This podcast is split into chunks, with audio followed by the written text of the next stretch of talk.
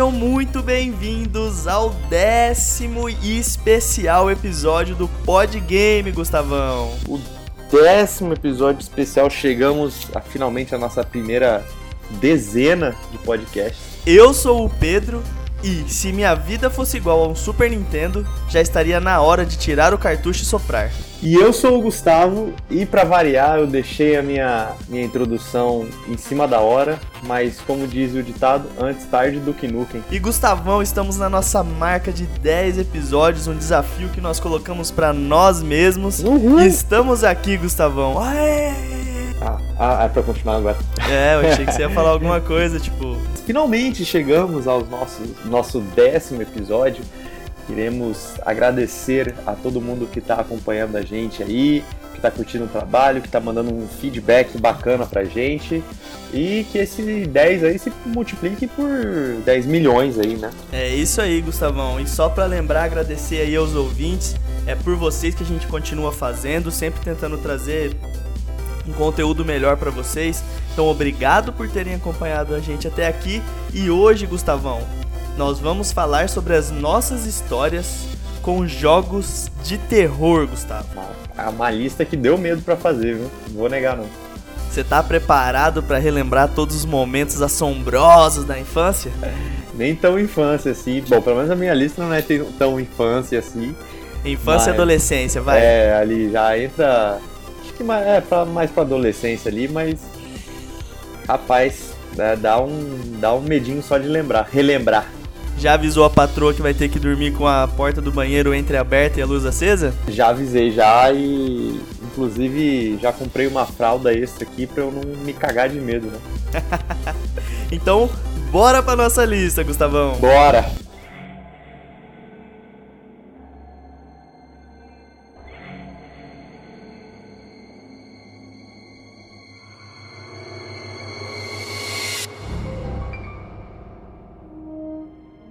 Gustavo, o primeiro jogo que eu separei, eu já falei um pouco aqui sobre isso no, no canal, foi Resident Evil 2, que foi lançado no dia 21 de janeiro de 98 pela Capcom para PlayStation 1, Nintendo 64, Dreamcast e GameCube, Gustavo.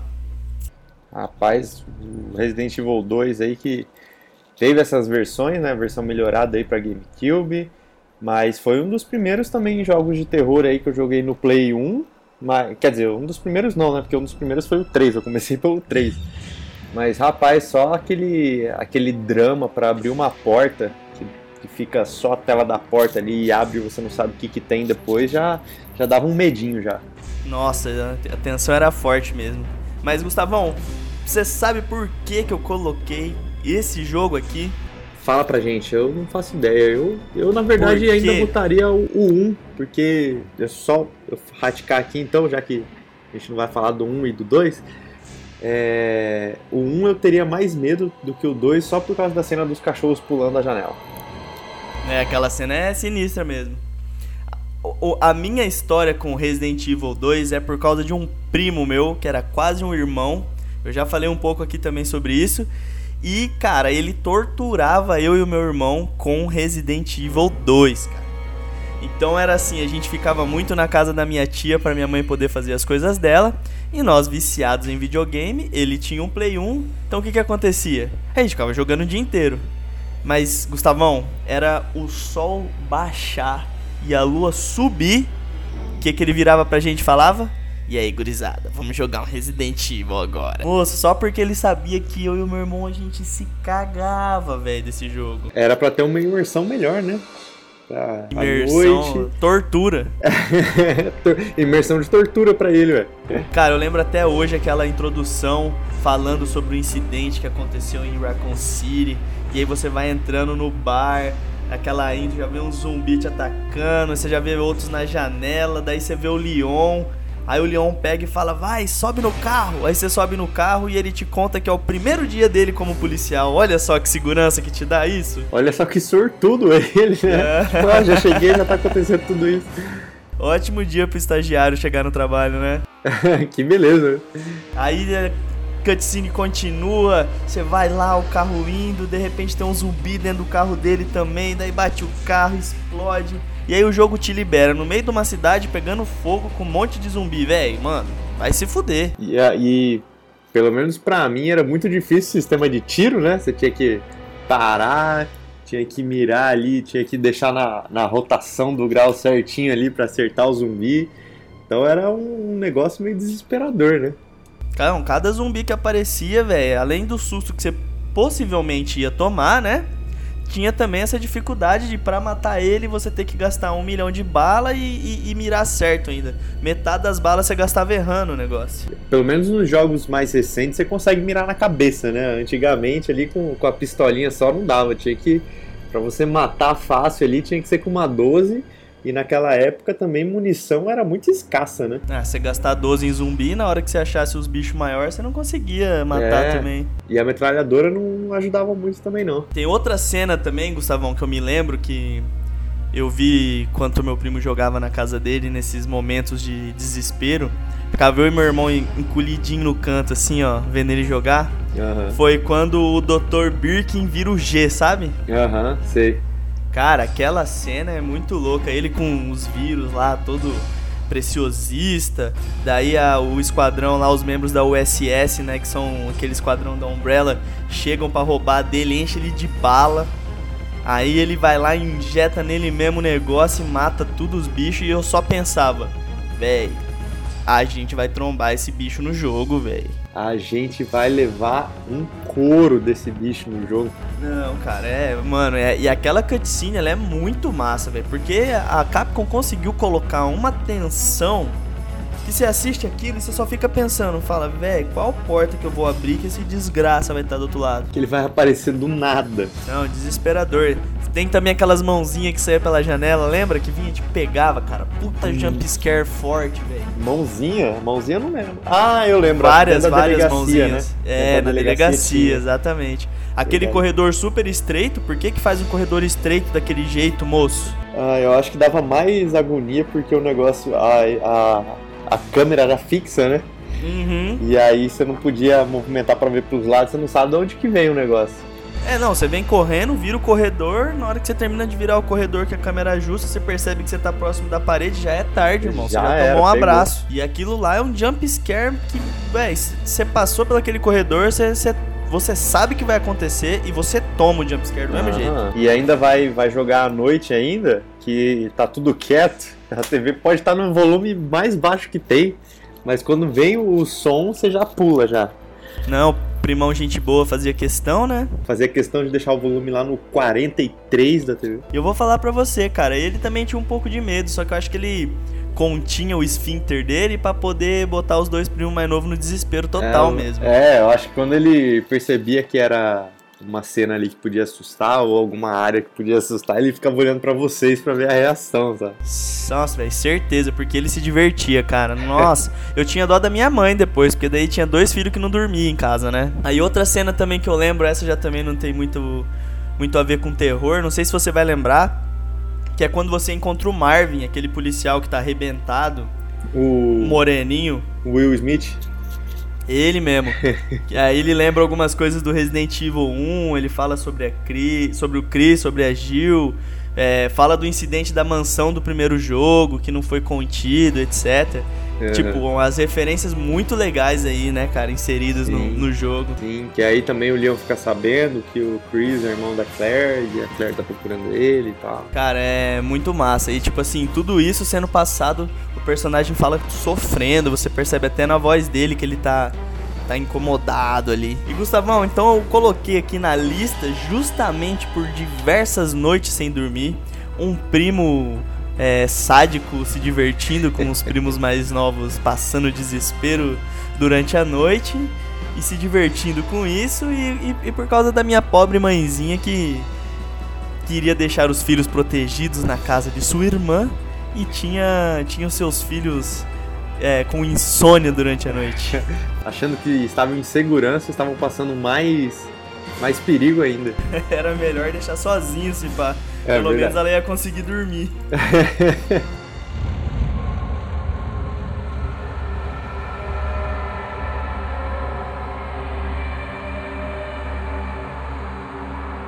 E aí, Pedrão, eu vou. Eu não sei como que eu separo minha lista, se eu separo por ordem de lançamento ou por ordem de importância, mas acho que eu vou do, do menos importante ali pro, pro mais importante. É, não sei se eu posso, na verdade, categorizar assim, mas eu vou. Acho que do que menos me marcou de todos pro que mais marcou, né?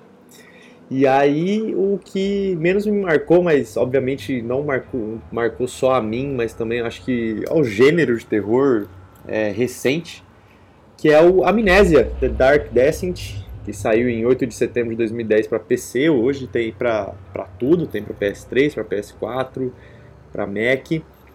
E cara, o Amnésia foi um dos jogos aí que trouxe o terrorzão de volta e acredito que se não fosse ele a gente não ia ter aquele é, qual é o nome daquele que você é um repórter que fica filmando? É, Last, Last Outlast. Outlast. Acho que a gente não teria o Outlast, a gente não teria outros jogos de terror aí é, que acabaram saindo posteriormente, a gente não teria o famoso PT, que foi o teaser jogável lá do Silent Hills, que também era em primeira pessoa, o próprio Resident Evil 7, né, que bebeu da fonte do PT também. Uhum. Cara, o, o Amnésia ele foi muito importante mesmo, porque a gente estava vindo já num, numa decadência dos jogos de terror, né? É. A gente, os primeiros Resident Evil, igual eu mencionei o 2, ele é terror puro. Ele não é um jogo, ele tem ação, porém ele é muito mais um jogo de terror do que um jogo de ação, né? É, ele é um jogo de sobrevivência de terror, né? Isso. Porque você consegue atirar, consegue tudo, você tem que sobreviver, mas tipo, é escasso e, e é zumbi, é susto que você toma. E o mercado na época tava muito fraco para jogo de terror e você percebe isso nas sagas do, do Resident Evil foram virando jogos de ação, né? Você olhar o Resident Evil 5, ele é puramente um jogo de ação, né? As uhum. coisas são uhum. muito dinâmicas, acontece muito rápido, você corre, os zumbis são mais ágeis, você tem mais, mais desafios. E aí o Amnésia veio, um jogo indie, e trouxe de volta, cara.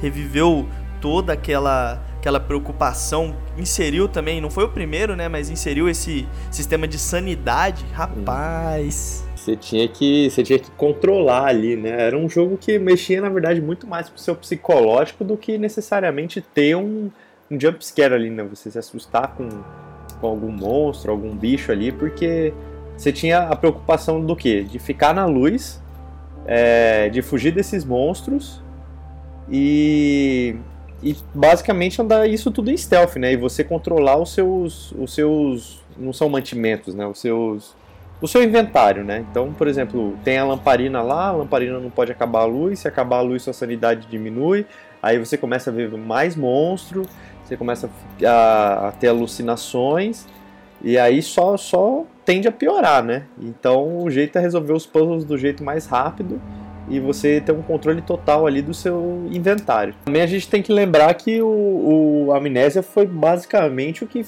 fez dar um salto na carreira do próprio PewDiePie, né? Inclusive eu acho que ele fez o, o jogo crescer, né? Inclusive eu conheci por causa do PewDiePie.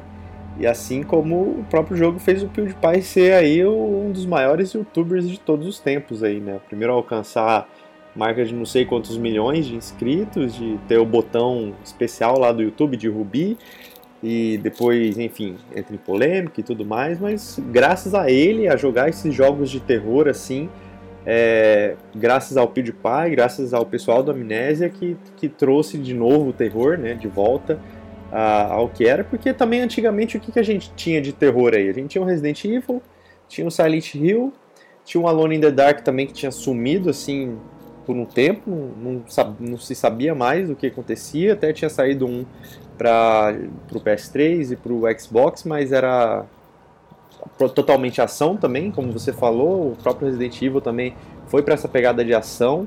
É, a partir do 4 aí pra frente, basicamente todos são mais ação do que terror mesmo. E o interessante também do, do Amnésia, igual você citou, é que a única mecânica que você tinha era o stealth, né? Hum. Diferente do Resident Evil, que você tem uma pistola ou uma shotgun, que você pode se defender ali, a sua arma na no jogo é tipo uma lamparina e se esconder. Ou seja, É. você é um nada. Você pode morrer a qualquer momento, você não tem uma proteção. É, né, não é nem. A lamparina nem arma é, né? Se ainda desse pra atacar, ia ser uma arma. Mas é, ela, é- ela é tipo a nada. sua, sua arma contra a sanidade. É isso, pra deixar você são.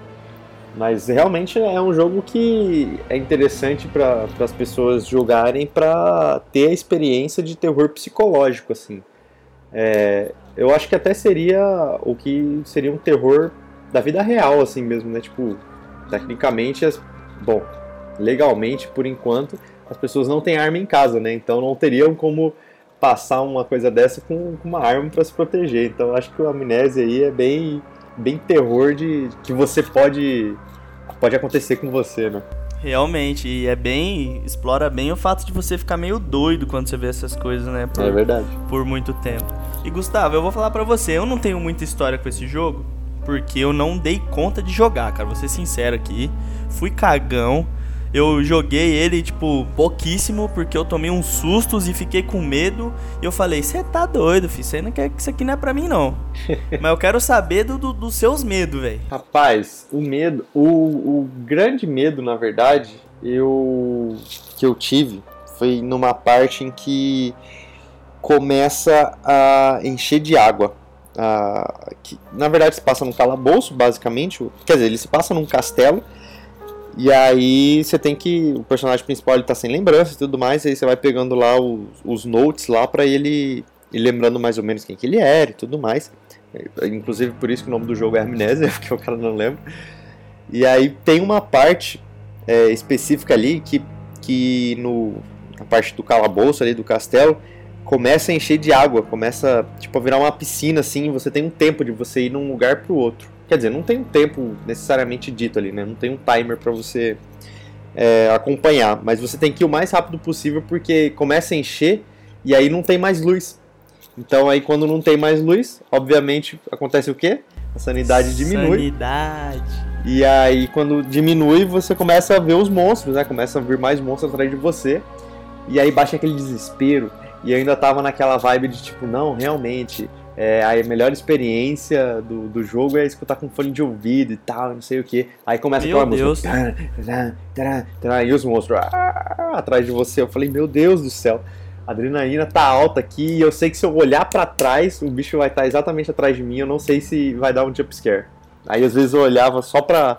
achando que eu tava no caminho errado e tava lá. tá. Aí eu tinha que voltar de novo. E aí, cara, era, era medo e eu jogava de noite ainda, sozinho em casa, na sala, e tendo que segurar o grito. Você é gurizão brabo, fi. Você é astuto. Eu não dava conta não, cara. Eu tentei jogar de noite com fone de ouvido, não terminei nem a primeira fase e desisti mesmo, tipo, bem bunda mole mesmo. De- não quis continuar de jeito nenhum, mas acho que hoje Não. ainda vale a experiência ainda. Acho que não tá tão assustador igual era antes, que a gente já era mais novo, né? Mas acho que acho que vale uma tentativa. E o segundo que saiu não é tão assustador assim não. Pelo pouco que eu joguei, eu, eu meio que perdi o interesse, mas ele não é mais puzzle do que susto, né? Acho que muito pelo fato dele se passar num lugar mais aberto, né?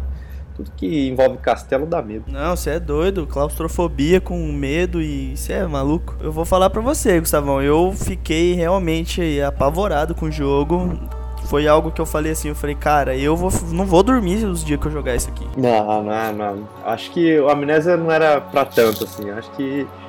É... Porque, bom, pelo menos pra mim, o que me dava mais medo era, tipo, ver monstro grotesco, assim, né? O negócio era. O negócio dele era mais psicológico, assim, tipo, é pressão, é, é O que me claustrofobia. assusta. Exatamente, o que me, mas o que me dá medo é essa tensão, porque essa tensão ela externaliza o jogo, né? Aham. Por exemplo, você no Resident Evil você tá matando zumbi lá, beleza. Você fica tenso, mas depois você desliga, você tá mais suave. Agora, o Amnésia, moço. O jogo é uma simulação de você. Como que eu desligo o videogame e fica biruta do mesmo jeito? É, você, é, literalmente você tá na, na pele do personagem, né? Ficar louco igual ele. Mas essa foi minha experiência com a Amnésia. Eu acho que ele. Eu boto ele em quinto lugar aí justamente é, por ele me trazer de volta é, essa sensação de jogos de terror pra época, né? Que basicamente na época tinham morrido. E também na importância que ele teve pra trazer de volta essas, é, o gênero de terror, né? Tanto é que depois a gente teve vários jogos excelentes aí de terror. Um deles é o Outlast 1 e 2 e tá para sair o 3 aí. Realmente ele reviveu aí esse esse estilo de jogo, fez o mercado acordar pro potencial que jogos de terror têm e focar nisso, né? E depois disso a gente teve diversos jogos, o mercado fomentado, as pessoas procurando por isso, né? É, e, inclusive muitos youtubers como o PewDiePie mesmo bombou por causa disso, né? Fazendo vídeo jogando jogo de terror. Então, quem não gosta de ver outro ser humano tomando susto, né? É, né? Cagando na calça e dando aquele grito e tudo mais. Não dá nem pra culpar meu primo. ele devia ter gravado naquela época que ele ia estourar hoje em dia. Você ah, véio, mas eu te garanto que se tivesse celular ele teria gravado. Ah, então. Aí vocês iam ter a chance de ser famosos hoje em dia. Mas tá, foi bacana esse, essa onda que teve, porque muitos desenvolvedores independentes que fazem jogos de terror, inclusive hoje em dia ainda saem muitos jogos de terror independente, é, foi graças a esse estouro aí dos youtubers principalmente, né? Então, acho que por mais esse ponto aí, o Amnésia também merece essa lista aí de jogos de terrores.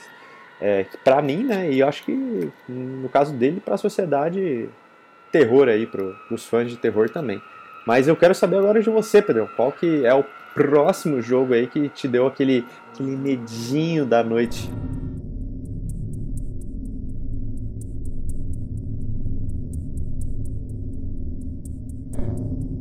Rapaz, esse aqui eu coloquei ele por, pela experiência que eu tive com o meu irmão jogando ele. Porque ele é um jogo, eu diria que é o jogo mais fraco da minha lista.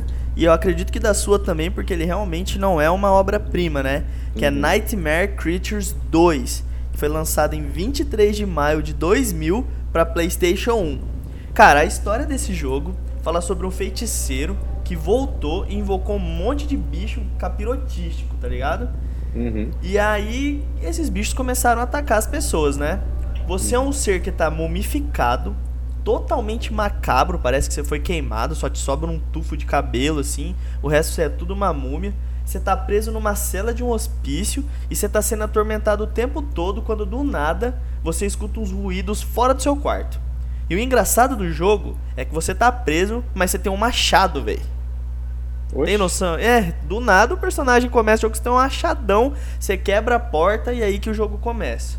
O jogo é cheio de criatura bizarra, grotesca mesmo, Gustavo. Os bichos deformados que você olha, só de você olhar pro bicho você já sente um asco, sabe? Já Aquela... dá um medo. Dá aquele terrorzinho, sabe? É, o personagem principal já. Eu tô olhando a capa aqui, confesso que eu nunca joguei o jogo, nunca soube desse jogo. Mas só de olhar na capa aqui, o cara já, já dá aquele medo já, né? O cara é bizarríssimo, não é? Aham. Uhum. O cara, é uma, o cara é mais ou menos uma mistura do Xixiu lá do, do Samurai X. É, isso, boa, só boa. que tipo zumbi, tá ligado? Caraca, boa comparação, é muito boa. Eu, eu não faria uma comparação melhor, eu acho. E aí você junta esse personagem macabríssimo, com monstros deformados, muito sinistros, um cenário medonho, escuro. O jogo todo ele é meio escuro. E as batalhas, os... junta tudo isso com uma mecânica ruim, uma câmera difícil de se controlar, golpes limitados que deixam o jogo muito mais difícil ou seja, você vai lutar contra um inimigo que teoricamente tinha que ser fácil, dependendo da câmera, tu fica tomando cagaço dele e é difícil de matar. Mas eu fiquei, eu confesso que eu fiquei curioso pro, pra essa jogabilidade. Ele parece um, um hack slashzinho, eu não, não entendi muito bem o que, que ele é. Ele é uma pegadinha de um hack slash mesmo, cara. Onde é? você tem a machadada, você dá a machadada nos bichos e você luta nessa pegada aí. Mas é aquele tipo de, de combo assim, ou é aquele Isso. bem travadão assim mesmo? Exatamente esse o ponto. É aquele travadão que você não consegue dar aquele combo massa para tirar bastante vida. Você uhum. tem o mesmo ataque para dar, fora uns itens que você vai pegando, né? Uhum. Então, assim, realmente isso dificulta muito o jogo, o que te deixa mais atormentado de batalhar contra os bichos. Porque eles vão ficar te atacando, fazendo aqueles barulho do capeta e você demora para matar eles. Ixi, e o pior é que nessa época ainda de Play 1 a câmera também não ajudava nada, né? Nesse aí, inclusive, ele atrapalha muito. Atrapalha mais que ajuda, né? Cara, eu vou falar pra você, esse jogo ele tem essa dificuldade. Só que assim, cara, a, o design das criaturas e dos cenários Você tem tipo assim, do nada você abre uma porta, você entra, tem uma criatura sinistríssima deitada numa mesa de operação assim, e um monte de verme no chão saindo, sabe? Uhum. Você olha assim, você, cara, dá até um dá nojo do que você tá vendo. Aí o bicho se levanta para brigar com você, é um negócio, eu vou te falar, rapaz. Um bagulho, bagulho, a, a direção de arte dele é, é macabra mesmo, né? É Mas, bem macabro. Cara, eu confesso que não vou negar para você que eu fiquei curioso para saber mais do jogo. Eu, eu quero um dia jogar ele. Eu acho que eu vou botar rolar no emulador aqui e jogar, porque tipo é travadão, mas ele ainda é, é meio frenético assim, né? Tipo, assim, pra época que saiu, né? É até rápido o combate. Mas é, inclusive, parece até um pouco de, de Dark Souls, assim, né? Que você tem que desviar, você tem que é, você tem que bloquear, na, não sei se na hora certa, acho que não, mas... Lembra um pouco de Dark Souls mesmo, lembra um pouco de Dark Souls, só que óbvio, a mecânica de Dark Souls é infinitamente melhor. Óbvio. E cara, eu e meu irmão a gente tomou muito jumpscare jogando isso aí junto, teve ah. muita dificuldade. Alguns dos monstros, por exemplo, o primeiro chefe que você enfrenta, é um bicho sinistríssimo e dá um trabalho da bexiga para você matar ele. Uhum. E aí ele fica aparecendo, ele te dá susto, o bicho é medonho, você acaba ficando com medo só pela imagem do, do, do monstro, bicho, sabe? Né? Uhum. E cara, eu passar isso com meu irmão naquele famoso morreu, passou, sabe? Aham. Uhum. E aí você morre e o outro fala: Não, pode continuar aí. Continua aí você de boa. Não, pode ir, eu tô assistindo tranquilo aqui. Pode continuar, eu só quero, só quero saber o que vai acontecer só. E o pior é que é, ele era. O que dava mais medo também é que você não conseguia ver muito além, né? É, tipo, é escuro porque ele não, não, renderiza, né? Não renderizava muito bem na época. Então, tipo, o que tá na sua frente é, é preto, né? E eles fazem de um jeito com que você não perceba que isso é falha de renderização. Parece que você tá num breu mesmo, tipo um Silent Hill dark da vida, sabe? Ao invés de uma névoa cinza, é tudo preto, né? É tudo preto, cara. É tudo preto. E isso, jogar isso à noite, cara, eu vou falar, óbvio, sinceramente, aquela regra dos 10 anos que a gente fez, uhum. esse jogo definitivamente não passa, né? eu, falei, eu falei dele naquele episódio também, se eu não me engano. Mas, cara, esse jogo, ele dá uns medinho e o design das criaturas, o rapaz que fez tá de parabéns, criativo. É, aproveitar agora que tem no emulador, eu vou. É, deve ser melhor ainda jogar com fone, né? eu vou falar pra você, depois de um tempo que você tá jogando ele, ele fica engraçado. Por causa das mecânicas travadas, como eu comentei. Uhum. Ele vai ficando um pouco engraçado, assim. Só que, cara, no começo ele é muito perturbador, velho. É um terror psicológico. Ah, eu imagino. E Gustavão, Quero saber de você qual que é o próximo jogo que você tem histórias cabulosas para nos contar.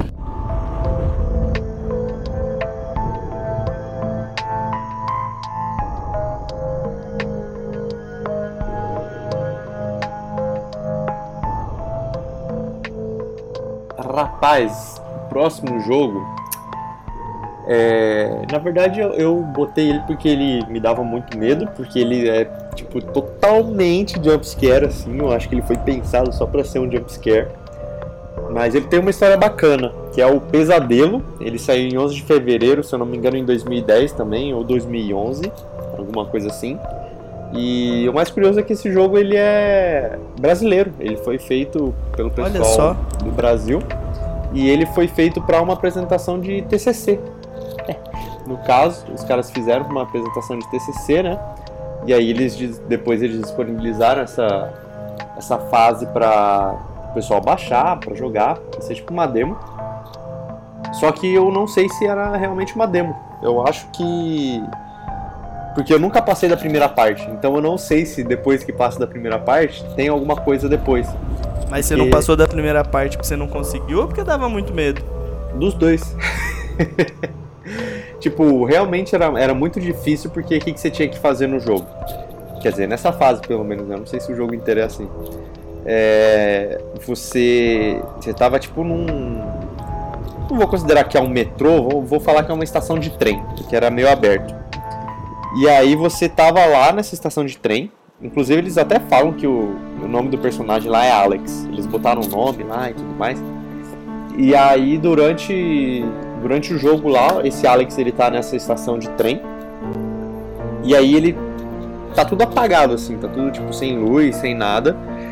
E aí ele precisa resolver uns quebra-cabeças justamente para fazer o negócio voltar a funcionar. Então, por exemplo, é, você vai na sala para ligar a luz, aí acontece uma outra coisa, que aí você tem que pegar uma chave para abrir uma porta. Que aí nessa porta você vai pegar a chave para abrir a porta para sair da estação, porque você ficou preso lá na estação. E aí você tem que voltar porque alguma coisa aconteceu com o botão que você ligou a luz lá. Tipo, quebraram coisas da luz e aí você não pariu. sabe o que, que é, tá ligado? Tipo, você só escuta essas coisas assim. E é em primeira pessoa o, o jogo. E aí, tipo. Eu acredito que na mecânica era, por exemplo, você tem o tempo para fazer essas tarefas é, na inteligência artificial que eles, que eles programaram, né? Então, por exemplo, ó, você tem dois minutos para ir até o, a sala da luz, você tem tantos minutos para ir pegar a chave, tantas coisas. Então, só que assim, o jogo só te joga lá, entendeu? Tipo assim, você tá lá. Aí, obviamente, da primeira vez que você vai jogar, você quer explorar, né? Você quer saber o que tem que fazer e tudo mais. É aquele que... típico jogador de RPG hardcore, né? Eu nem sei se, se é RPG hardcore, né? Ah, é, só se você levar em consideração que o hardcore é aquele que não lê os textinhos. Tipo a gente é quando, quando que... criança. É aquele que clica em tudo, sabe? Ah, eu quero ver o que tem aqui. O que será que tem? Será que tem item atrás desse vaso aqui? Será que se eu falar que essa árvore ela vai me dar maçã? Alguma coisa? É, tipo. Porque o jogo só te joga ali, entendeu? Aí, tipo, você não sabe o que você tem que fazer, pra onde você tem que ir, você... nada. Não te dá pista de nada. E aí você tem que ir descobrindo. Só que, por exemplo, quando você demora para fazer as coisas, aí você começa a, a, ver que tem uma criatura, entendeu? Então aí começa. Você demorou, começa a música. Aí você começa a escutar uns gritos, uma, cara, uns gritos medonhos, tipo, medonho mesmo. Tipo, do nada assim. E aí se você olha para trás, você já morreu. Mas se você, você tem que se esconder também, porque às vezes o bicho aparece na sua frente e aí você não sabe o que você tem que fazer. E, e aí, tipo, cara, só mas que pra... bosta de jogo desesperador, velho. Pois é, cara. E aí, Tipo, por isso que eu nunca soube o que que, o que, que vem depois, entendeu? Eu não sei o que, que acontece depois que você sai daí. Se realmente tem alguma coisa a mais do jogo ou se é tipo só essa parte. Porque pra mim era muito difícil, porque você tem que fazer as coisas e eu tenho que descobrir. Só que toda hora que jogava era um susto diferente. Porque assim, beleza, a primeira vez eu tomei o um sustão lá. Aí eu tô descobrindo um negócio, aí, tipo, o bicho já começa a correr atrás de você. Eu falo, meu Deus, o que eu tenho que fazer, não sei o que, não sei. Aí, tipo, você começa a ficar ofegante porque você não sabe o que você tem que fazer e você quer resolver logo, porque você tem que resolver logo, porque senão o bicho começa a gritar atrás de você de novo. Cara, eu só tenho uma palavra para descrever isso que você me disse agora. Fala. Desespero. Eu diria até uma outra palavra que faz mais sentido. Pesadelo. É, mas e aí, Gustavão, conta pra nós os sustos cabulosos que você tomou com esse jogo. Cara, é isso. Inclusive, tem até, tem até um vídeo no... um vídeo no YouTube, porque como tava estourando essa, essa época, né, de, de fazer vídeo de react das pessoas de jogo de terror, é, eu tava com meu amigo, a gente fez na casa dele, tudo apagado, com fone de ouvido e jogando, né? E aí, só que a gente queria, queria ser diferente do, do que tava dando certo. E aí a gente botou a gente maior e o jogo menor, né? Então era justamente para as pessoas verem a, a, reação, o susto e tudo mais. Só que, cara, eu acho que eu vou deixar na, na descrição do, no Facebook, porque no, nos, nos agregadores do podcast, do Spotify, do Deezer, essas coisas não dá para clicar no link. Mas no post do Facebook eu vou deixar o link desse vídeo para vocês verem como que é o jogo também e pra vocês verem o susto que eu tomei e que esse meu colega tomou. É coisa, cara, que, que como o bicho vem gritando, você tá andando de boa, você dá realmente o um pulo na cadeira assim, sabe? Eu, eu lembro que eu tava quase fechando ali, eu acho que era a última parte da porta lá tava andando tranquilaço assim, sabe quando você dá aquela travada assim, tipo, você escuta o grito, aí você dá aquela travada assim, você fica parado assim por um tempo, e aí você começa tipo a travar para trás assim, andar para trás, parece que você tá tendo uma epilepsia. Não sei se é ataque epilético, né? Uhum. Era mais ou menos isso. E aí você fica meio desesperador, assim, meio desesperado, igual aquele cara do All Monstro vindo do Dead Space, assim. E você fica, cara, eu tenho que. Como é que corre? Como que, que eu faço agora e tudo mais? E aí o bicho aparece e deu game over daí. Eu quero muito ver esse vídeo, cara. Eu quero muito, Gustavo. É, depois que a gente gravar aqui, eu, eu te mostro e Por pra favor. quem tá escutando aí, ó, na, no post do Facebook tá o link pra vocês assistirem o vídeo aí. É, é vergonhoso, era uma época difícil, mas. Eu prometo pra vocês que eu vou colocar uma prévia no Instagram também do, do Podgame pra vocês verem o Gustavão tomando um susto lá no, no. Insta. E, e baixem o volume também do, do fone quando assistirem o vídeo, porque, cara, o, o bicho lá do jogo, ele, ele grita alto, hein? Então eu quero saber de você agora, Pedrão. Qual que é o seu próximo jogo da lista? Qual que é... Se é, se é um jogo a nível pesadelo?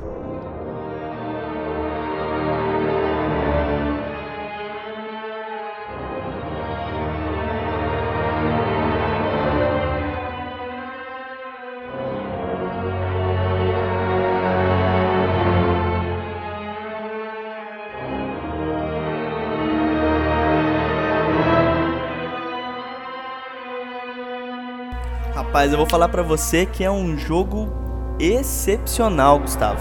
E também é um jogo que sofreu com os mesmos problemas de Resident Evil, que foi se tornar um jogo de ação e não de terror nas suas outras edições. Eu falo de Dead Space 1, Gustavo, que foi lançado no dia 13 de outubro de 2008 para PlayStation 3, Xbox 360 e PC, Gustavo. O 1 eu tive bastante susto, mas eu confesso que o 2 elevou isso de uma maneira surreal, assim. Mas o 1 também, pesado.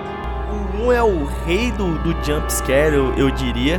O jogo, cara, o jogo te coloca numa temática espacial, onde você tá sozinho tentando resolver o que, que aconteceu naquela é, estação espacial, né? E Uhum. por você estar sozinho no espaço, você sabe que ninguém vai vir te ajudar. O que deixa o jogo já num clima de pesadíssimo de medo. Fora isso, a gente tem monstros completamente assustadores naquele pique alienígena sinistro. Aqueles monstros que ficam largados no chão, parecendo que estão mortos, e na hora que você chega perto eles te dão aquele ataque surpresa, sabe? Backstab safado. Cara, eu vou falar pra você, Gustavão, esse jogo ele tem um, um um sentimento especial por mim, porque não fui eu que zerei esse jogo. Não fui eu que estava jogando este jogo, Gustavo. Você consegue É. adivinhar quem estava jogando? Cara, eu ia chutar um, mas vou chutar outro. É o seu primo. Não, era o meu irmão. Se Não? ia acertar, Ah, se você chutasse acertar. outro. Nessa época eu tava trabalhando e mexendo com o TCC. E o meu irmão, ele tava jogando, cara, muito frenético o negócio.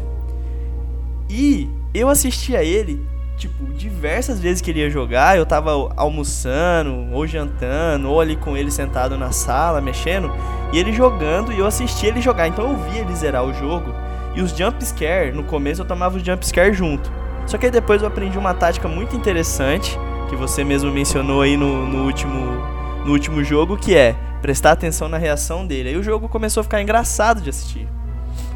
Mas eu lembro de várias cenas que eu tomei susto junto com ele, cara. Várias, várias, várias. Eu, eu, eu lembro porque eu acho que ele era, bom, pelo menos pra mim, né? O Dead Space ele era mais um terror grotesco, assim, tipo de, de, de ser, óbvio, os monstros davam medo, assim, né? E obviamente por estar numa, numa geração mais avançada e tudo mais, é, os jump scares dos monstros também eram bem pesados, mas assim, cara, a- você vê aquele monstrão vindo em você e aí você tem um lugar específico pra atirar pro monstro não te matar, né? Tipo, tinha aqueles monstros com patas e aí você tem que acertar no lugar certinho da pata lá. E aí começa a vir um monte de monstro, começa a bater aquele desespero. E às vezes, tipo, você tá correndo pra fugir do monstro mesmo. Você passa lá no, no corredor e aparece mais um monstro, tipo, um jumpscare do nada, assim. E, cara, era, era de, de, de botar medo mesmo. Esse jogo, cara, é prateleira de vidro quebrando e saindo cabeça de bicho pra te atacar. É monstro fingindo que tá morto. É monstro atrás de ventilador que quebra a ventilação e vem pra cima. É porta explodindo de pressurização. Cara, é um negócio de louco. velho. É verdade, eu lembro que depois que, que pega o costume do jogo, né? Todo lugar, que toda sala que entrava, que tinha algum corpo ali, você dava um tiro antes pra ter certeza É. que tava morto, né? Não, qualquer coisa que tava no chão você já atirava, você não, não tinha como. E eu lembro também, cara, tem um, um momento que você tá andando assim e você começa a ouvir um barulho de longe, umas batidas, um pá, pá, pá. Aham. E você vai, né? Caralho, que porra é essa? Você vai andando, aí você chega no corredor, tem um homem lá que tá todo ensanguentado batendo a cabeça na parede. Ah, eu lembro dessa E aí ele parte. fica de costa pra você assim, cara, só batendo, tipo, macabríssimo. Aí você chega perto dele, ele bate a cabeça com muita força e cai pra trás morto, né? Só que assim, velho, eu lembro quando meu irmão chegou naquilo, tipo, eu fiquei com a boca aberta assim, ó. E eu falava, velho, chega perto dele. Ele, eu não vou chegar perto dele não, velho. Esse cara aí vai, me- vai virar com tudo. Ah, e eu acho que era isso que acontecia. Eu não lembro se, se você ficasse mais tempo ali. Eu não lembro se ele virava um monstro ou se não acontecia nada mesmo. Mas eu acho que ele virava. Eu sei que a gente ficou parado ali com ele batendo a cabeça até ele explodir a cabeça e cair no chão. Nossa. Porque o Não, meu irmão mas- não conseguiu, ele, tipo, ele ficava olhando pra mim falando, não, velho, esse cara aí vai me assustar, não sei o quê. Muito provavelmente ia assustar mesmo. Com E outra certeza, coisa tudo que- naquele que jogo assustava. Era assustador, né? Inclusive, a, cara, a cena eu acho que mais agoniante de todos os jogos que existem no mundo, pra mim, tá, nesse, tá no Dead Space 1. Eu acho que é um, se eu não me engano. Eu, 90% de certeza que é um. Que é a cena lá que ele vai operar, que ele vai ter que fazer alguma coisa, e aí tem que enfiar uma agulha no olho dele. E aí tudo isso é com Quick Time Event. Eu fico- Nossa. Ai, cara, que agonia esse negócio. É um. É outro tipo de terror, esse coisa que dá agonia, sabe? Não, e eles misturam vários tipos de terror nesse jogo. Mesmo você não tendo uma barra de sanidade, mexe com o seu psicológico forte demais, cara. Ah, sim. Inclusive, ele não tinha nem a barra de vida, né? Era, um, era o oxigênio que tinha atrás ali. É, não era um verdade. oxigênio, né? Era uma, um tubo ali que tinha que você tinha que ver sua vida dali, né? Então, assim. Marcadorzinho bem discreto ali, né? É, e munição era na arma, você tinha que olhar na arma mesmo a quanto de munição que você tem. E, e tem que ser bom de mira ali, cara. Não adianta você só atirar no bicho, tem que atirar no lugar certo. E cara, esse jogo você joga ele o tempo inteiro em silêncio, moço. Em- Porque você não sabe o que, que, que, tá pra acontecer, né? E o jogo não te coloca som nenhum, você tá no espaço, o jogo vai quieto, você vai jogando, você só escuta os seus passos batendo no metal da da estação, cara, e você, isso aí é um sufoco, cara. Aham. É, é imersão total mesmo no negócio. E eu vi meu irmão tomar muito susto nesse jogo, dei muita risada, tomei muito susto com ele. Aquelas mãos gigantes que te pegam quando você abre porta lá, que você comentou também, e você tem que atirar naquele numa bola amarela e você tá todo tremendo, acabou de ser assustado, a mira é diferente. Cara do céu. E aí começa a aparecer os, os bichos que você deixou pra trás também pra te atacar, porque você tá fugindo do que, do que você passou agora. Ixi, cara. É, Esse jogo- Esse jogo você não pode deixar bicho pra trás, velho. É, isso aí você tem que acabar com tudo mesmo. Se você deixar pra trás, velho, isso aí vai te dar dor de cabeça mais pra frente quando você já tiver com uma dor de cabeça maior pra resolver. É verdade. Esse jogo vale a pena revisitar. Até o, até o 2 dá. O 3 ali já, já é ruinzinho ali. Mas o, o 1 e o 2 realmente é uma experiência de terror ali bem. E é um jogo graficamente bom também. Ele tem uma qualidade gráfica muito boa. Já é um jogo que tava inserido bem forte nas novas gerações, né? É, já foi, foi- envelheceu bem, né? Até hoje, assim, você consegue ver. Consegue rodar em qualquer computador praticamente hoje em dia, mas mesmo assim é bem bonito o jogo. E Gustavão, esse aí foi o meu Dead Spacezinho aqui, o terceiro da minha lista. E eu quero saber de você o que, que você separou pra gente, cara.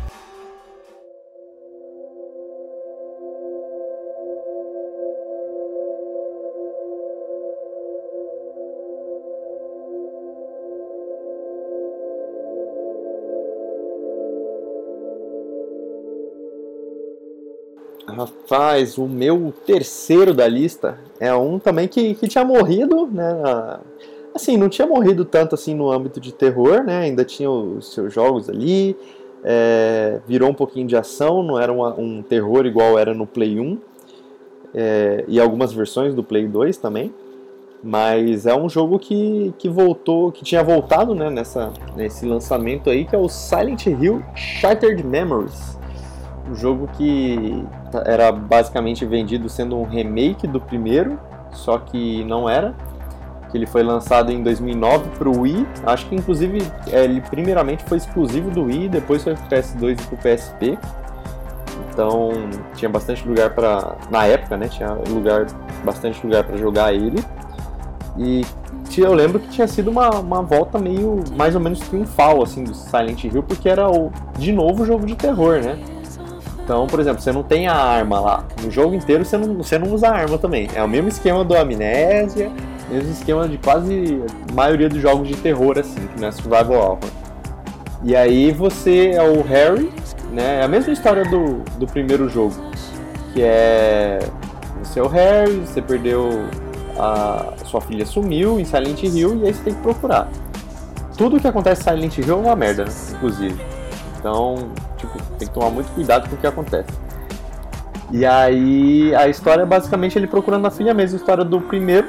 Só que eu vou spoiler aqui, mas. Spoiler, spoiler de leve, Gustavão, de leve. Ai, o problema é que não tem como spoiler. É assim. Então tá. mete, mete bronca. É, vou, vou mandar o spoiler aqui, mas eu acho que vale a experiência da pessoa mesmo com spoiler. No final do jogo você percebe que, assim, é o remake do primeiro jogo, mas ao mesmo tempo não é.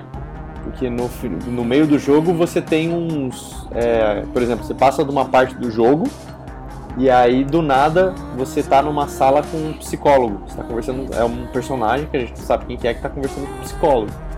E aí do nada o psicólogo pergunta umas coisas e tudo mais, aí sai do psicólogo e volta pra, pra parte de gameplay. Então, tipo assim, você tomava as decisões ali no psicólogo, sabe? Tipo, ele te perguntava uma coisa e tal, aí você escolhia a sua resposta e aí voltava para pro gameplay lá com o Harry no, em Silent Hill. E aí um dos o spoiler final do jogo é que aquelas coisas tem assim, não aconteceram ao mesmo tempo, entendeu? Mas também não é o Harry que tá na, no psicólogo. Então eu não vou spoiler quem que tá no psicólogo. Mas então, por exemplo, é, uma, é, um, é um remake dos acontecimentos do primeiro, mas é mais ou menos uma continuação, porque é uma outra pessoa contando a história do primeiro jogo, entendeu?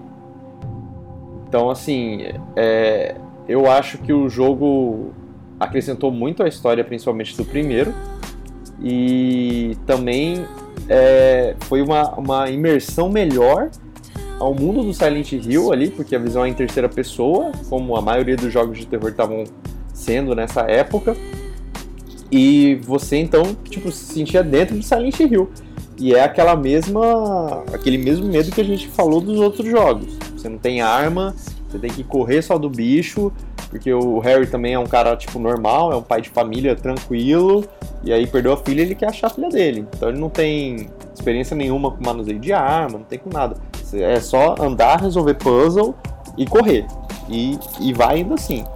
E, cara, as partes ali que você tem que correr é, é, complicado, viu? E esse tipo de terror, cara, ele é o. para mim, é um dos terror que é mais eficaz, né? Você indefeso, com um monte de, de, de, loucura acontecendo à sua volta. Você não tem como se defender. É, eu gosto quando tem bastante o equilíbrio ali, né? Então, por exemplo, se tem muito. Por exemplo, essas partes que você tem que fugir, tem muito disso e você não consegue ter um descanso assim para dar um suspense a mais, sabe? Aí realmente fica chato. Porque basicamente o jogo é só você correr, né? Mas é, o, principalmente esse Silent Hill aí, ele dosa muito bem, assim, tipo, a parte que você tá na escola, na parte que você entra na delegacia, porque são lugares fechados, lugares escuros, completamente escuros, porque Silent Hill é basicamente abandonada, né? E você entra nesses lugares para resolver puzzle, e aí tem uns detalhezinhos que começam a se mexer nos cenários e tudo mais, aí dá aquela aflição, aí de repente começa o, a, a correria, que você tem que correr do, do do fantasma, da entidade, do monstro, enfim, do que, do que aparecer em Silent Hill. Eu vou falar para você, Gustavão, esse jogo especificamente do Silent Hill eu não joguei tanto. Eu cheguei a, a dar uma brincada, mas eu não tive muita paciência. Eu joguei os outros, eu vou falar para você, cara, Silent Hill, só por ser Silent Hill, já dá um cagaço foda, cara. É, eu, assim, os, os que eu joguei, que é do 1 ao 3, né? Eu joguei um pouco do 4, mas para mim o 4 ele já era mais a mesma coisa que o Resident Evil 4 foi, sabe? Tipo, foi ali o ponto de virada pro, pra série deixar de ser terror e, virar, virar uma coisa com mais ação, né? Uhum. É, mas ali até o 3 ali eu joguei. O 3 eu, eu finalizei, cheguei a finalizar. O primeiro, época de Play 1, eu desisti, assim, porque era criança e também tinha que pensar muito, né? É, o primeiro ele realmente era um negócio assim sem tutorial era um negócio muito difícil você concluir. É, é, é igual o, pesadelo, né? Tipo, ele te joga lá. E aí você tem que andar, tem que conversar com as pessoas, tem que. Nananã, e como objetos, é criança. ler o que tá escrito, fazer o que ele manda você fazer, e mesmo assim às vezes não dá certo. É, e aí a frustração é maior que do que você, o gosto de jogar. Né? Não, e, e aí o... frustração misturada com o terror na sua cabeça. É, é porque geralmente a gente parava já no início, né? Então, assim, não tinha, ainda não tinha tanto terror, assim, né?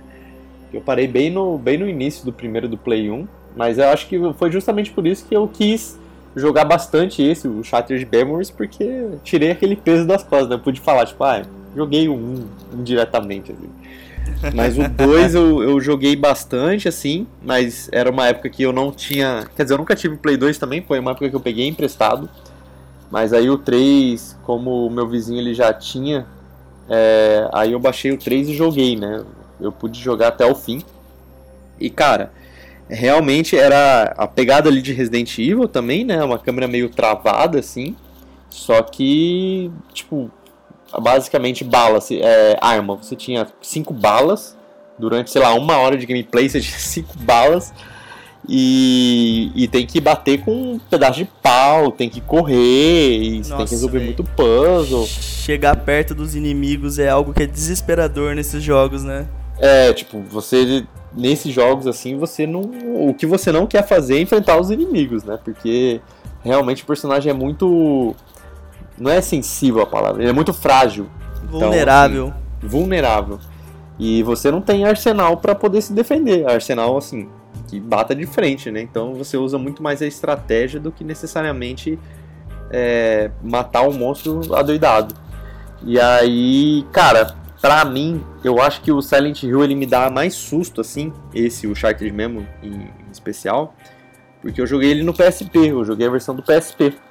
Então, assim, eu jogava em todo lugar, basicamente, obviamente, grande maioria da, da parte era antes de dormir, e como era no PSP, eu colocava o fone de ouvido.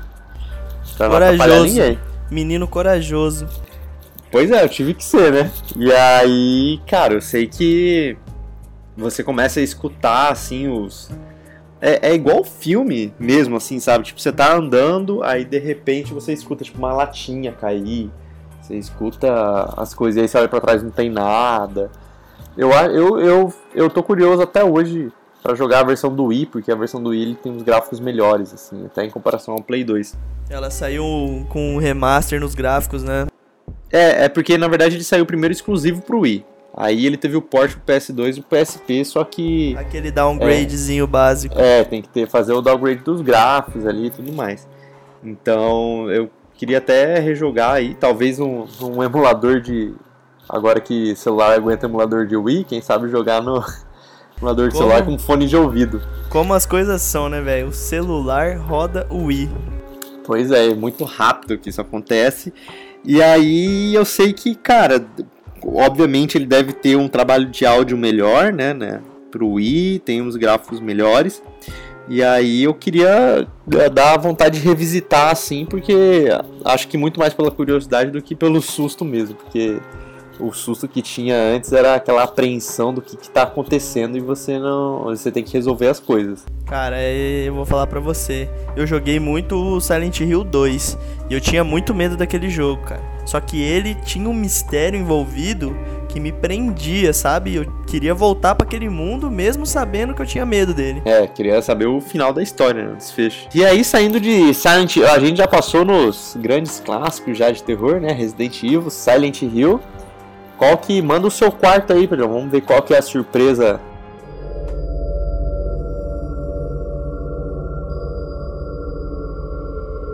Quarto lugar, Gustavão, vou falar para você que esse jogo foi, falar, eu acho que foi o que mais me deu medo E um jogo que eu fiquei insistindo nele e. Não sei se você já chegou a jogar Fatal Frame 2 Hum. Crimson Butterfly. Uhum. Nossa, joguei. Foi Jogo. lançado no dia 27 de novembro de 2003 para PlayStation 2, cara. Eu não sei se você vai lembrar, Gustavão, mas a história já é fenomenal pro cagaço e lá em cima já. São duas irmãs gêmeas, a Miu e a Mayu, né? Ó os nomes. Elas vão pra um lugar onde elas brincavam na infância. E aí uma delas vê uma borboletinha vermelha bonitinha e sai correndo atrás dela, porque, né? No meio da floresta você vai fazer o quê? Correr atrás da borboleta. Tranquilo. E aí a Mil vê a sua irmã correndo atrás da borboleta e ela vai atrás da irmã. Aí a irmã, de repente, parece que ela tá um pouco mais fantasmagórica e fica te seguindo ali. E você vai atrás dela até você chegar numa cidade fantasma. E aí elas têm uma brilhante ideia. Por que não explorar essa cidade? Porque tem um monte de demônio. e eu vou te falar agora. Você sabe, a gente acabou de falar aqui que tem jogo que você tem uma pistola que não mata ninguém. Tem jogo que você não tem arma nenhuma. Agora, você sabe o que, que é pior do que você ter uma pistola ou não ter arma? Ter só uma câmera pra tirar foto. A sua arma é uma câmera, ou seja, como que você mata o fantasma? Mirando o zoom pra ele e olhando pra carona feia dele e tirando uma foto. Que lindo! É, na verdade você só conseguia ver ele mesmo no, na câmera, né? Aí você meio que tinha que dar, assim, pra você, óbvio, você tinha que meio que dar uma sorte pra ele não estar muito perto, né? Porque senão você abre a câmera e tá o bichão lá na sua cara. O jump scare gratuito. Uhum, E assim, cara, você conseguia ver o vulto do espírito às vezes, né? uhum. É, passando ou te atormentando, etc. Ele E dava você- pista de onde mais ou menos estava, né? O, o fantasma, o vulto. O que já era cagaço elevadíssimo. Uhum. E além de tudo, você precisava pegar a câmera, olhar pra ele e falar: Oi, bonitão, tic. E se eu não me engano, ele, ele, ele ficava preso na câmera, né? O, o, o matar do jogo era você tirar a foto e o espírito ficava preso, né? na- na- Exatamente, você coisa. apreendia a alma dele, né? É. E cara, eu vou falar pra você, o plot desse jogo é muito louco. A vila onde as meninas estão perdidas, ela foi sede de um ritual que deu errado. Sempre. Fez... É, porque por que, que o ritual vai dar certo, né? e aí o ritual fez com que a vila sumisse e as pessoas que se perdiam na floresta acabavam presas nessa vila perdida. E você sabe qual que é o pior de tudo? Hum, Esse ritual era o seguinte: tinham que ser feitos por irmãs gêmeas, certo? uhum, uhum. Onde uma irmã tinha que matar a outra estrangulada pro ritual dar certo. Uhum. Olha a macabrice que isso é. E aí o, o, o seu principal vilão no jogo, né?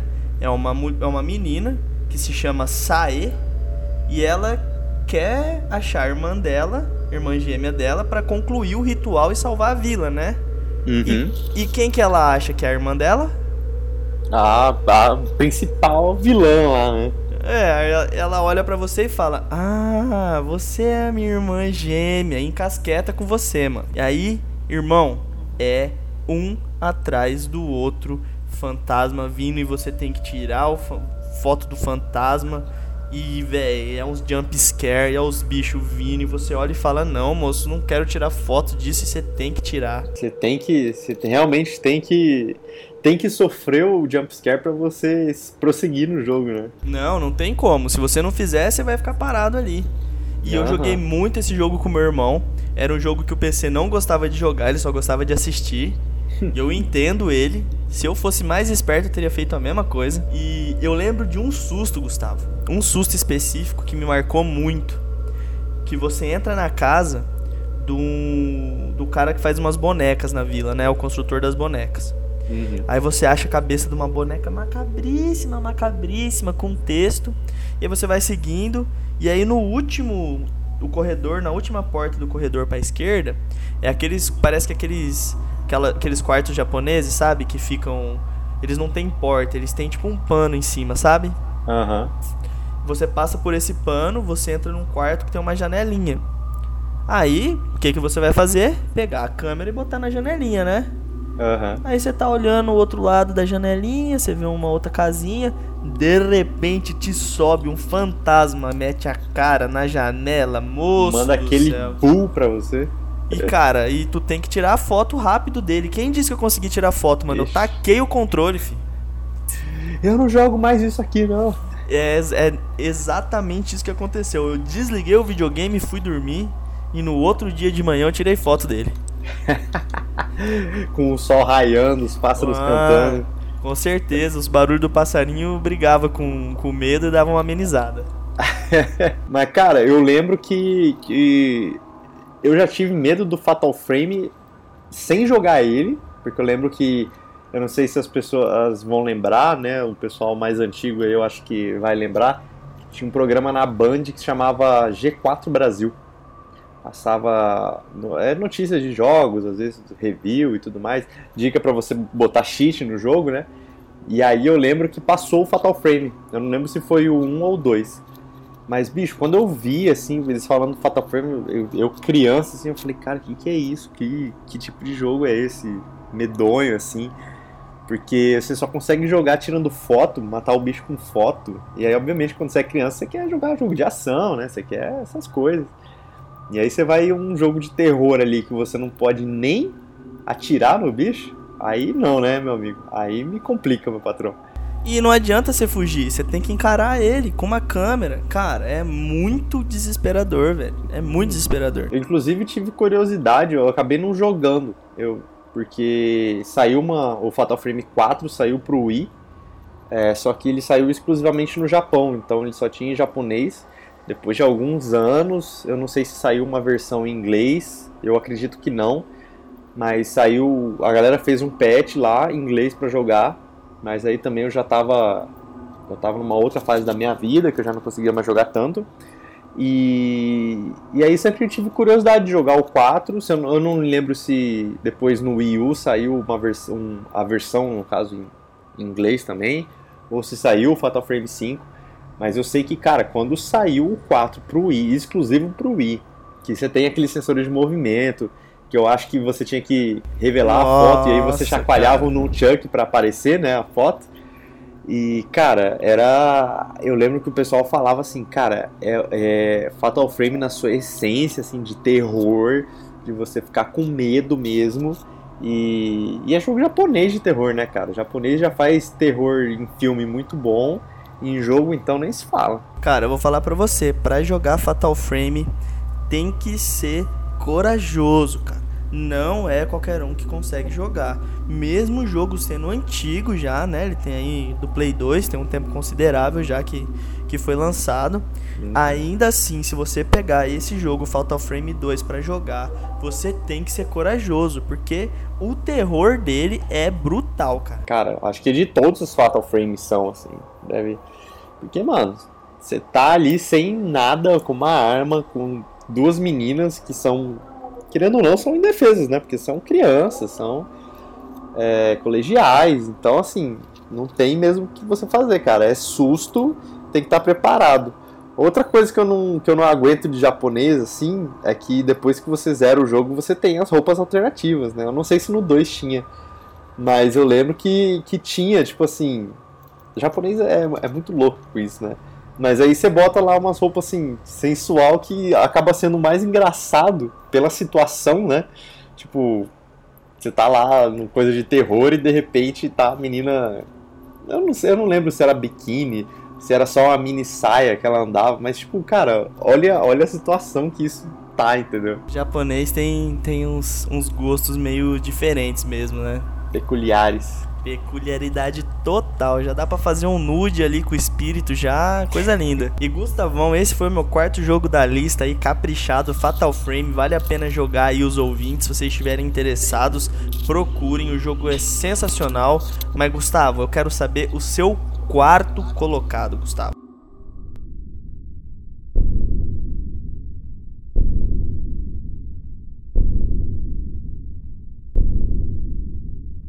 Rapaz, o meu quarto eu acho que é um dos mais recentes é, dos últimos tempos aí. Que é. que veio também nessa leva do Amnésia, que é o Slenderman. um Slenderman que saiu aí também no, no mesmo.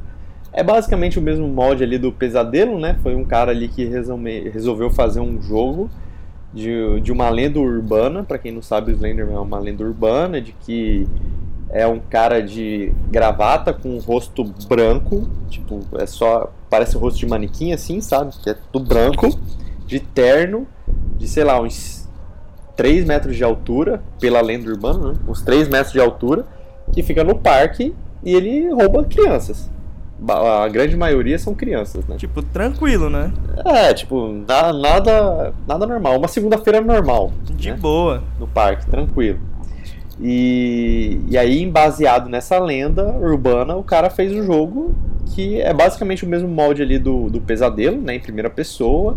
Só que você está numa floresta e aí o jogo já, tipo, deixa explícito ali para você. Tipo, procure as oito páginas do diário. E é, é só isso o jogo. Só que eu acho que também entra naquele mesmo esquema que eu falei, tipo, você tem um tempo para resolver isso, né? Então, por exemplo, são oito, oito páginas. Aí vamos supor, ah, você tem. Se você ficar parado, o Slender vai aparecer com você de qualquer jeito. Tipo, você aperta pause pra, pra ficar parado. E, e aí, quanto mais páginas você vai achando, maior é a chance dele te encontrar. Então, por exemplo, ah, eu tenho. É, pela inteligência do jogo, né, da programação, estou falando a parte da programação. Tipo, você deve ter 5 minutos para achar a primeira página. Aí você achou a primeira página, já desce para 4 minutos que você tem para achar para outra, aí para 3, para 2, para 1, até é, ficar muito escasso o tempo. Então, quanto mais página você achava, é, mais rápido o Slender te achava, mas você precisava achar as oito páginas. Ou seja, se vira, meu amigo. É, você tem que procurar em tudo qualquer canto. E é uma floresta, esse que é o pior. Então, tipo, você vai andando, tudo escuro, só tem, obviamente, a lanterna e vai procurando. E não era aquele gráfico, não era aquele dos melhores. Então, tipo assim, a luz da lanterna não ia até o fim, ia até uma parte. Aí você tinha que ir por achismo ali. Aí às vezes trombava num caminhão, trombava numa casa abandonada, trompava numa casa de madeira. e aí os, os, os, as páginas estavam nessas, nessas coisas, assim, né? Às vezes só no machado, no machado perto de uma árvore.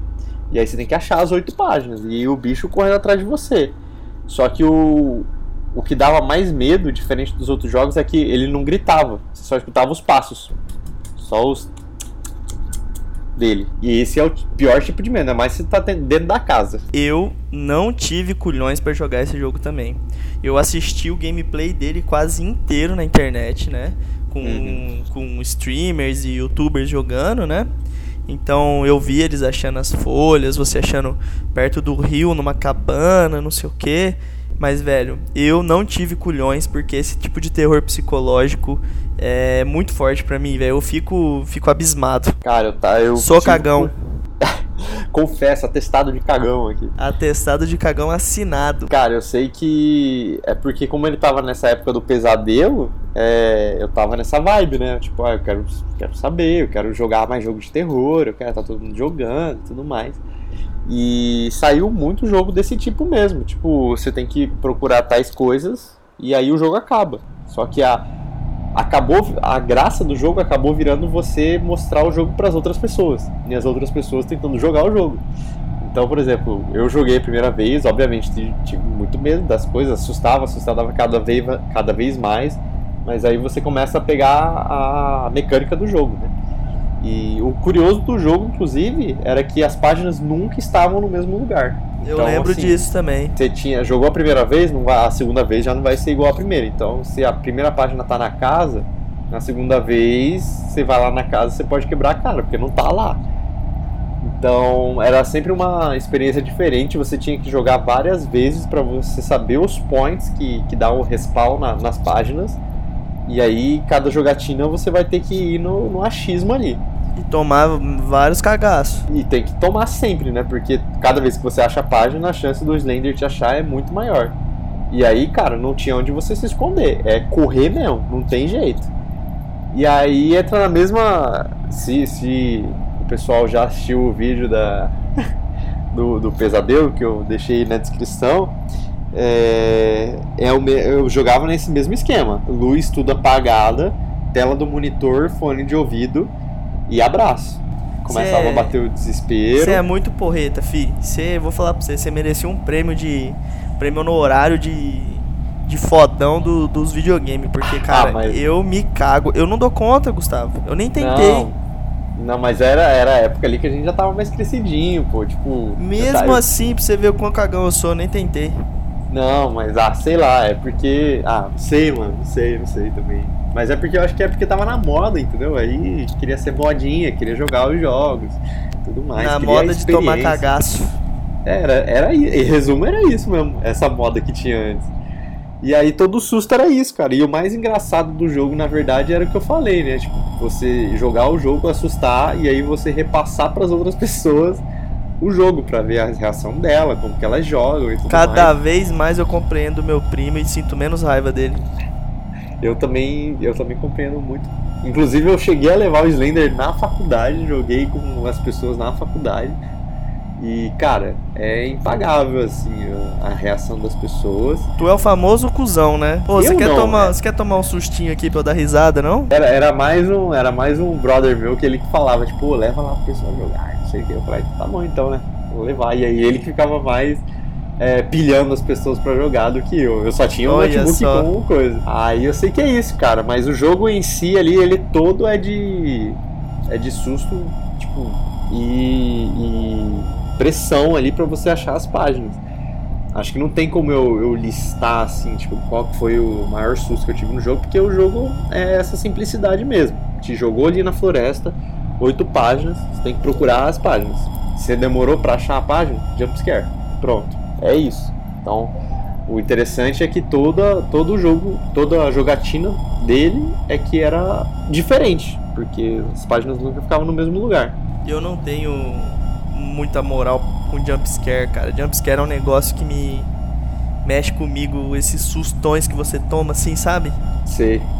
Então, cara, quando eu assisti, eu sempre, normalmente eu assisto gameplay antes de decidir jogar o jogo ou não, né? Uhum. E vendo os caras jogando na internet, eu já percebi que era susto atrás de susto.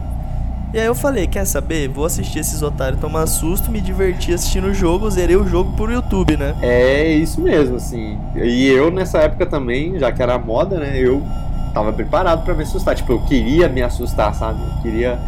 Tanto é que até hoje em dia eu falo, cara, se eu for jogar um jogo de terror é pra eu. Eu gostaria muito mais de tomar um jump scare do que um. Sei lá, um terror psicológico, assim, sabe? Quando a pessoa me fala, ah, isso aqui é um jogo de terror. Eu quero um jogo que eu tome susto, susto mesmo, assim, tipo, pesado.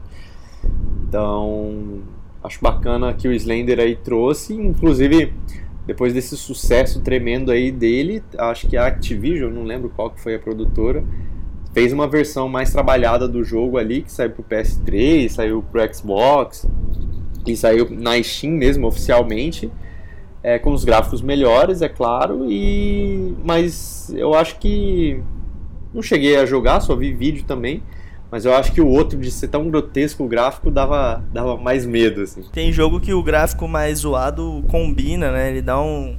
O próprio Nightmare Creatures que eu falei, o fato do gráfico ser meio cagado, ele deixa as criaturas mais bizonhas ainda. É, então, às vezes nem sinônimo de gráfico bom não é sinônimo de, de jogo de terror bom. Mas vamos partindo pro final da nossa lista aí, então, Pedrão. Acho que conversamos antes e é uma, uma opinião mútua isso, né?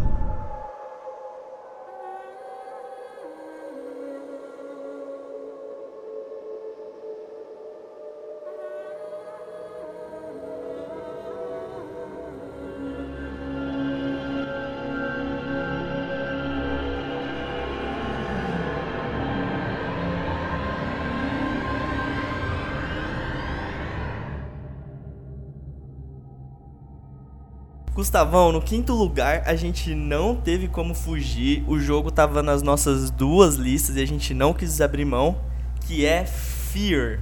O jogo lançado dia 18 de outubro de 2005 para computador, PlayStation 3 e Xbox 360, Gustavão. Rapaz, esse jogo aí, inclusive o jogo que alavancou a carreira do, do Rato Borrachudo, que é youtuber, ele que fez um, um vídeo é, da primeira fase do Fear, né? E aí era assim, e foi assim que eu conheci o jogo, inclusive. É, esse vídeo um... viralizou na época, né? Tipo, Demais. Tipo, estourou né? muito. Pode procurar no, no YouTube ali, Fear 1, falar do protagonista que vai achar. Eu acho engraçado até hoje, né? Mesmo sabendo as falas, tudo. E, cara, ali você já consegue ver que na primeira fase do jogo ali já é macabro, né? Já é um bagulho sinistro já. Esse jogo ele é recheado de coisas macabras e, e paranormais, sustos, é, ação, é uma mistura de muita coisa. É um jogo muito bom. E a história dele passa no ano de 2025, né? Uh, onde você tem um empreiteiro militar chamado Armachan Technology Corporation, né? Que uhum. desenvolveu uma unidade experimental de super soldados que eles eram controlados telepaticamente, né? Que eles uhum. eram conhecidos como réplicas. E aí um, um médium desonesto chamado de Paxton Fettel, ele assume o controle do, dos protótipos réplica e aí, meu amigo, fudeu. Aí não tem mais o que fazer com, com isso, porque, cara... Ah, cara, o Fear é muito bom porque ele consegue juntar é, tiro em primeira pessoa com um terror muito bem, né, cara? Eu fico impressionado Sim. com isso até hoje. É, realmente eles fizeram uma fusão muito boa e eu lembro que eu ficava feliz quando eu tinha inimigos atirando em mim. Significa hum. que eu não ia tomar susto, que eu só ia matar seres humanos. E o pior é que o susto você só tomava quando você tava indo de um lugar pro outro, né? Tipo assim, não tinha um susto no meio do tiroteio, essas coisas. Não. Né?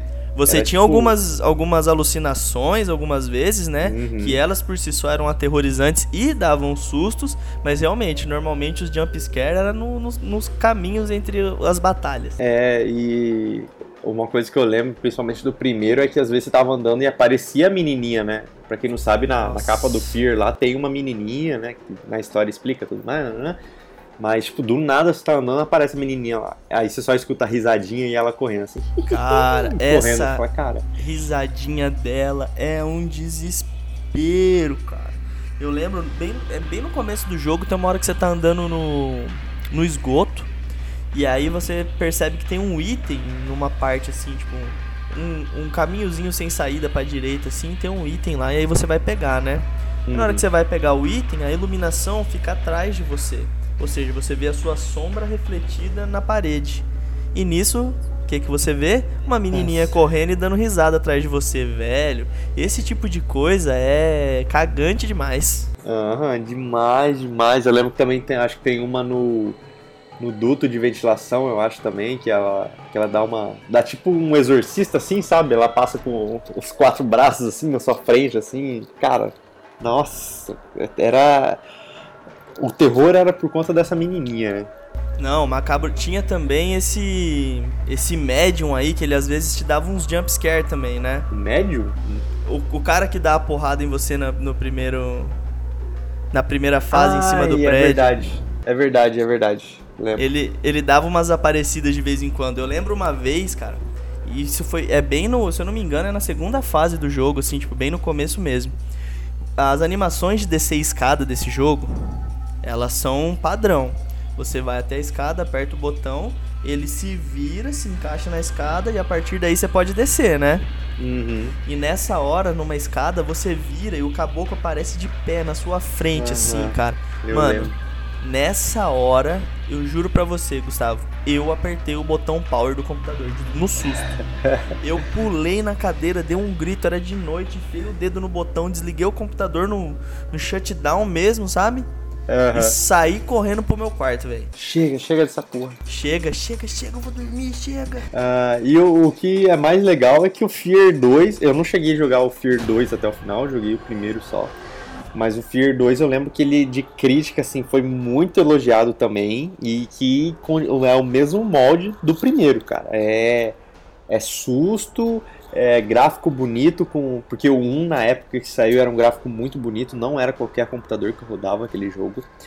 E o 2 era o mesmo padrão, tá? Era jogo de tiro. Quando era tiro era frenético, mas quando era para assustar também ele assustava muito, muito. Eu lembro que eu joguei só a primeira fase eu já fiquei embasbacado já com dois. O 2 era uma maternidade, né? Eu, eu não o lembro porque eu começo joguei. dele, se eu não me engano, um hospital, Não, alguma coisa assim. Eu acho que o começo ele. É, eu não sei se é um hospital, eles descem num prédio. É. Mas se eu não me engano, ele termina na numa escola, eu acho. Eu acho que ele termina. A primeira fase ele termina na escola, eu acho. Eu não lembro direito, porque eu só joguei a primeira fase mesmo. Que eu acho que era a demo do PS3, eu acho que era isso. Que eu, eu jo- acho que era a primeira fase que era o demo, eu acho. E o Fear 1, ele é zoeiro também no, no jogo. Porque assim, chega um momento que você acha que você percebeu o padrão que o jogo te assusta, né?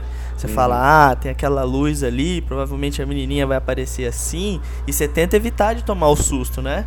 Você dá Uhum. aquela, aquela esquivada. E eu lembro muito bem de uma hora que você entra no elevador, né? O Uhum. elevador vai subir vários andares. E aí a, a parte da frente do elevador é aberta. Então você vai vendo andar por andar que você vai subindo, né?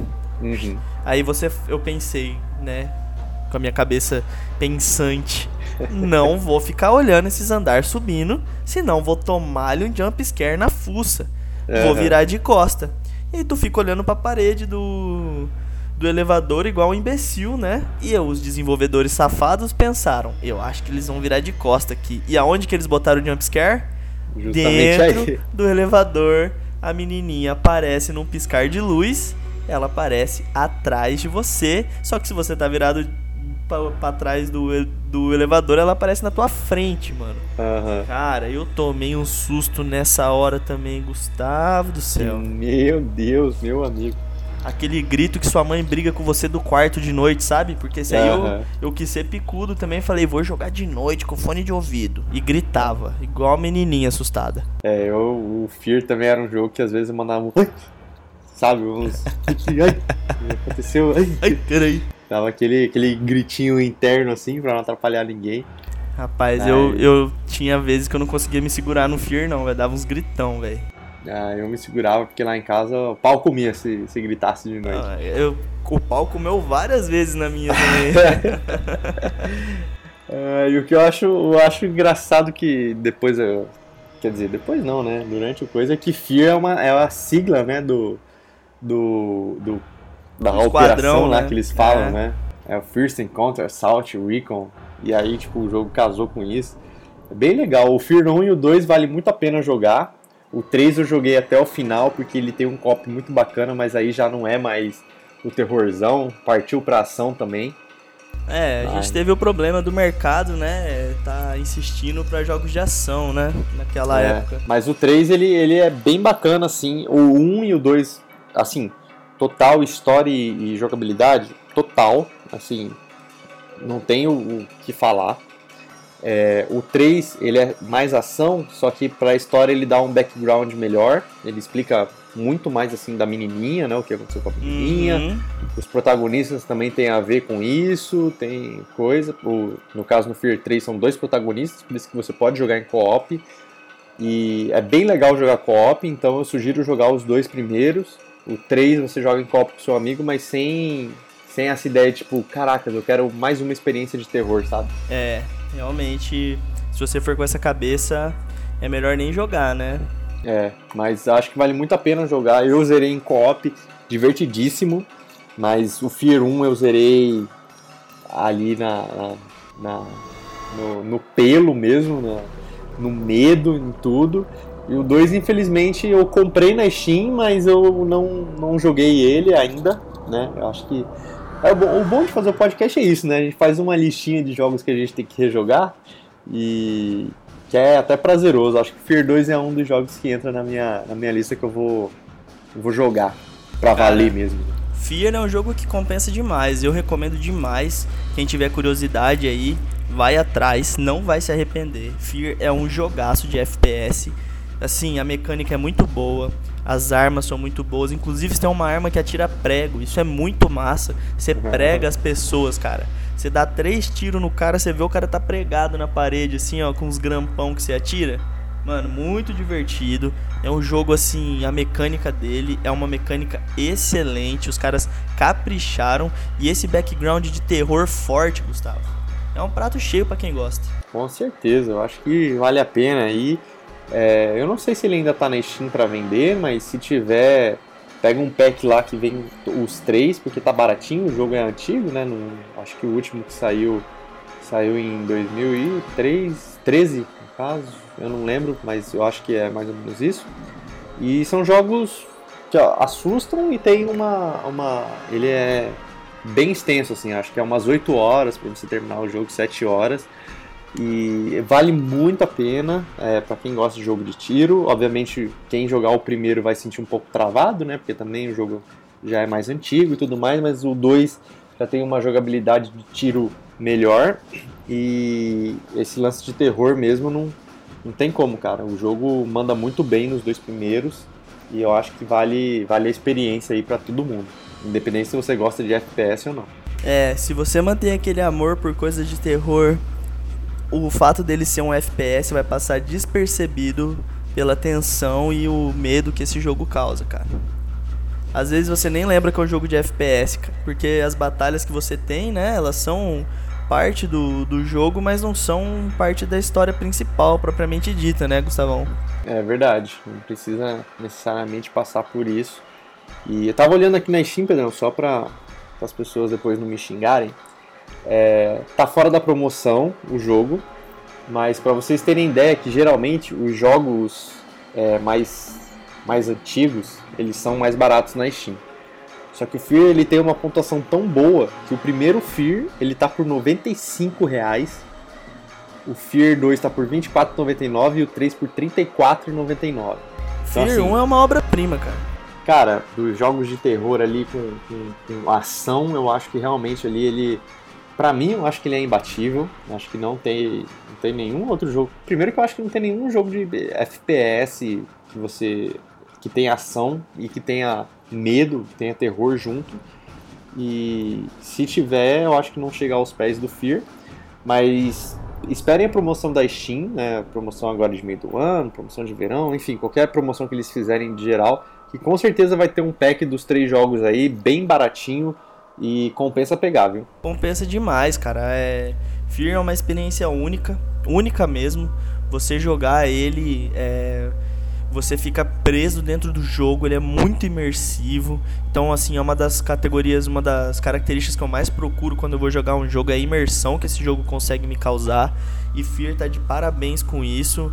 É, fora as visões paranormais que você vê, é um jogo que dá cagaço. Você fica pensando nele depois de jogar. Ele tem jumpscare também, mas o jumpscare nele não é o fato principal. Então, realmente, ele, ele transcende a jogatina. É, bem. A imersão é muito bacana. E aí, Pedrão, é isso. Chegamos ao nosso final. Foram nove jogos, mas é porque o Fear realmente não tinha como. É a obra-prima, acho que para nós dois, né, de, de jogo de terror. Então a gente finaliza a nossa lista aí e é isso vamos ficar sem dormir agora, né? Com aquele cagaço, com é, medo de relembrar todos esses Ter relembrado tudo isso que aconteceu, né? Mas é isso, pessoal. Deixa aí no, nos comentários no, no, nosso Facebook, no nosso Instagram, é, os jogos de terror que vocês é, mais jogaram, que vocês tiveram uma experiência bacana. Que mais te assustaram, que não é uma experiência tão bacana assim obviamente, e como é uma lista pessoal, obviamente não se sintam mal se o seu jogo não está, às vezes não jogamos o seu jogo, ou simplesmente a gente também não, não teve uma experiência com o jogo que você gosta também, tão boa igual pra gente foi esses jogos, foram esses jogos. E a gente espera que vocês comentem aí é, os jogos, deixem seus comentários sobre o próprio podcast. Se quiserem mandar um recadinho pra gente também, pode mandar lá no nosso e-mail contatopodgame@gmail.com que nós leremos aqui no nosso Podgame. E também siga a gente no nosso Instagram, que é o Podgame Podcast. Lá a gente posta notícias também, a gente faz uns stories, faz umas interações. Se vocês quiserem comentar alguma coisa sobre o podcast também, por lá, pode comentar que a gente é, lê aqui também. A gente tem o um espaço do ouvinte aqui e a gente lê para vocês também. E é, não se esqueçam de divulgar o nosso podgame ou esse episódio só. Divulgue com seus amigos que gostam de jogo de terror, desse, desse gênero de terror, tanto filme, é, jogo, qualquer coisa. Divulga aí para ele. E lembrar que o nosso podgame está disponível nas plataformas Cashbox, Spotify, Deezer, Google Podcast. E acredito que seja só isso, né, Pedrão?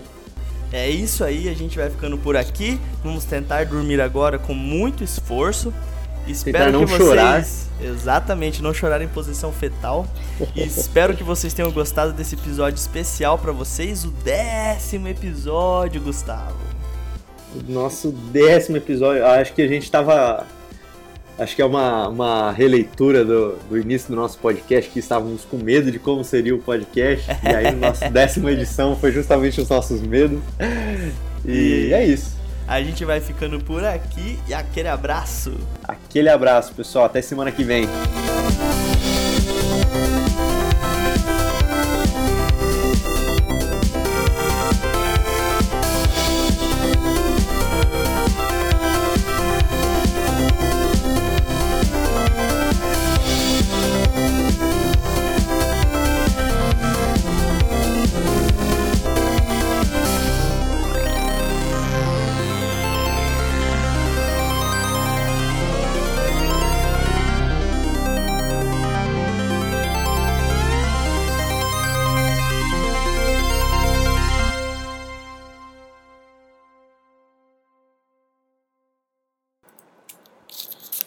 Pedrão. que foi? Fala pra mim. Qual que é o jogo que só tem número 1, 3, 5, 7, 9? Hã? Como assim, cara? Os jogos. O jogo que só tem número ímpar. Nossa, velho, eu não, não faço ideia do que você tá falando. Como assim, cara? Você nunca jogou Age of Impares? Essa foi infame, hein, velho? que trocadilho. Trocadilho do carinho. Eu não esperava por essa, viado. Game of Impares.